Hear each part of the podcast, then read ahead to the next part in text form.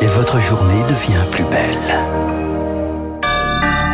Merci d'écouter Radio Classique, il est 8 heures.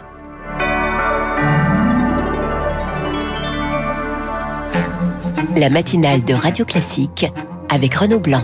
Et voici les titres du journal présenté par Lucille Bréau. Elles ne vont chez le médecin que lorsqu'elles sont à bout. Trois femmes sur quatre négligent leur santé. Elles préfèrent soigner les autres avant elles-mêmes. Décryptage dès le début de ce journal. Sur le front du Covid, la métropole souffle un peu, mais pas de quoi crier victoire. On en parlera avec mon invité, le professeur Gilbert Deray, juste après ce journal. Et puis, la Grèce, l'eau de consolation pour Naval Group après la perte du super contrat avec l'Australie. Athènes s'apprête à commander six navires à la France. Radio classique.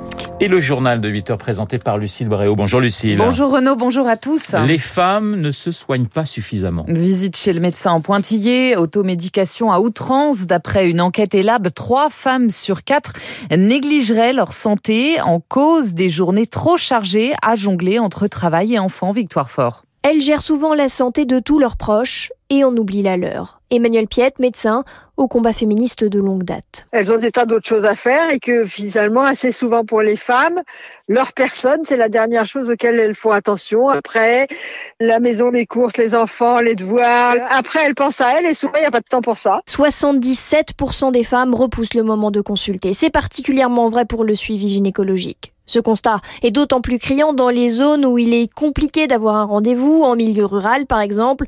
Margot Bayard est médecin généraliste dans le Tarn. Nous sommes des médecins euh, opportunistes.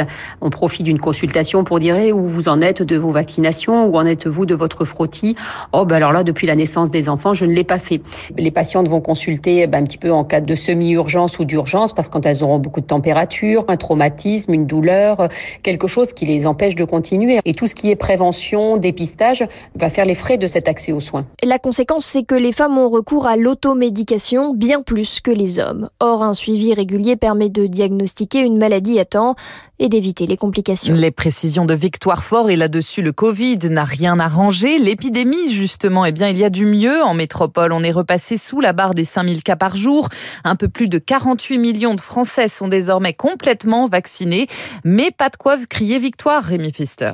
La situation s'améliore partout quand on regarde la carte. Une quarantaine de départements ont un taux d'incidence inférieur à 50. Certains sont même en dessous de 20, du jamais vu depuis le début de l'épidémie. C'est le cas du Calvados, de la Manche ou encore de la Corrèze.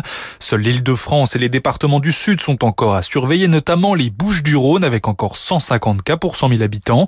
Autre signal positif, les écoles. La rentrée scolaire ne semble pas s'accompagner d'un rebond épidémique. Pour preuve, les classes fermées pour Covid n'augmentent pas de 3000 il y a 10 jours. Elles sont désormais passées à 2700. Du côté des hôpitaux, les indicateurs restent stables par rapport à la semaine dernière. Environ 8000 personnes sont encore hospitalisées et 1500 en réanimation. Seul point noir dans cette embellie, les départements d'outre-mer, la Guyane par exemple, voit son épidémie flamber avec plus de 500 cas pour 100 000 habitants et une vingtaine de décès en une semaine. Rémi Pfister et tout cela, on en parle juste après le journal avec votre invité Renaud, le professeur Gilbert Deré de la Pitié-Salpêtrière à Paris. À noter cette dernière minute, on apprend à l'instant que Sanofi va arrêter le développement de son vaccin à ARN messager. Donc Sanofi qui arrête ses essais cliniques. Gilbert Doré donc dans une dizaine de minutes. Lucille, un contrat chasse l'autre pour Naval Group. La Grèce, l'autre consolation pour le constructeur après la désillusion australienne et la perte du contrat du siècle. Athènes s'apprête en effet à signer un contrat de 3 à 5 milliards d'euros pour moderniser sa flotte militaire. Emmanuel Macron et le Premier ministre grec devraient le confirmer ce matin depuis l'Elysée, Augustin Lefebvre. Oui, un contrat qui porte sur six navires, trois FDI, des frégates de défense et d'intervention dernier cri construites à Lorient et trois bâtiments plus petits construits en Grèce. La France était en concurrence avec plusieurs entreprises européennes, mais surtout avec Lockheed Martin, l'américain. Les États-Unis doivent finir un nouveau partenariat stratégique avec la Grèce le 14 octobre. Mais une nouvelle fois, la Grèce choisit la France quelques jours après l'annonce de la commande de six rafales supplémentaires. Un des éléments qui a fait la différence, ces FDI devraient être disponibles disponible rapidement entre 2025 et 2026. La Grèce a en effet besoin de moderniser sa flotte en urgence pour faire face à celle de la Turquie sur fond de regain de tension en Méditerranée.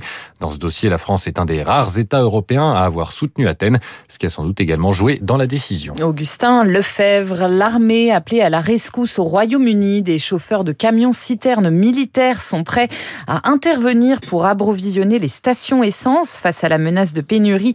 Les Britanniques se sont rués littéralement à la pompe tout le week-end. Les chauffeurs routiers manquent là-bas pour convoyer l'essence des centres de stockage aux stations. 8h05 sur Radio Classique en France, Lucille, c'est le prix du gaz qui flambe. On frôle même la surchauffe. Renault, les tarifs réglementés appliqués par Engie vont bondir de 12,6% le 1er octobre.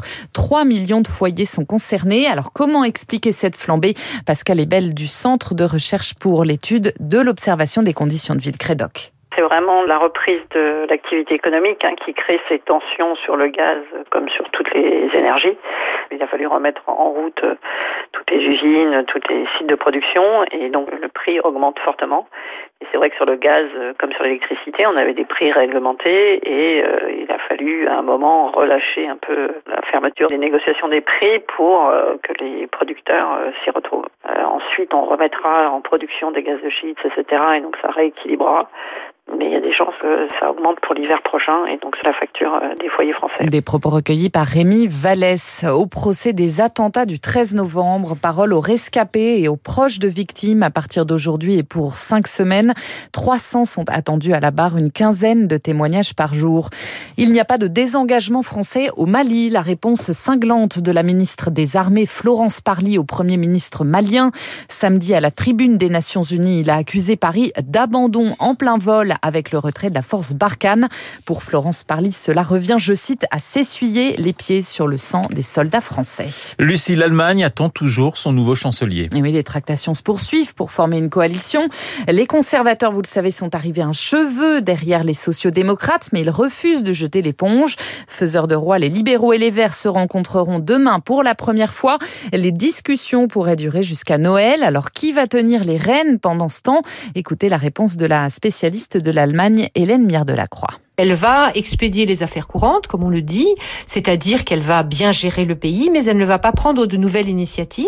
S'il y avait une crise, elle gérerait, mais c'est quand même un moment où le pays est en suspens et où, en particulier, on ne va pas voter le nouveau budget pour l'année suivante et ça retarde donc un peu l'activité dans le pays. C'est la raison pour laquelle il y a beaucoup de forces politiques, économiques qui plaident pour une formation rapide du gouvernement. Et elle, c'est évidemment Angela Merkel. Et puis le Bocuse d'Or revient à la maison grâce au chef Davy Tissot. Le chef français a remporté hier l'équivalent de la Coupe du Monde de la gastronomie, entre autres grâce à sa box entrée, plat, dessert autour de la tomate cerise. Je vous donne son dessert, un bonbon tomate prune pourpre, tomate fermentée avec son coulis fruité, huile, des feuilles et fleurs bigarrées. Ça donne très faim. Eh bien, bon appétit hein, si vous prenez votre petit déjeuner actuellement. Merci Lucille, on vous retrouve à 9h pour un prochain point d'actualité, 8h08 sur Radio Classique. Dans un instant, le professeur Gilbert Deré. Et puis, évidemment, auparavant, l'édito politique de Guillaume Tabar. On va parler de Ségolène.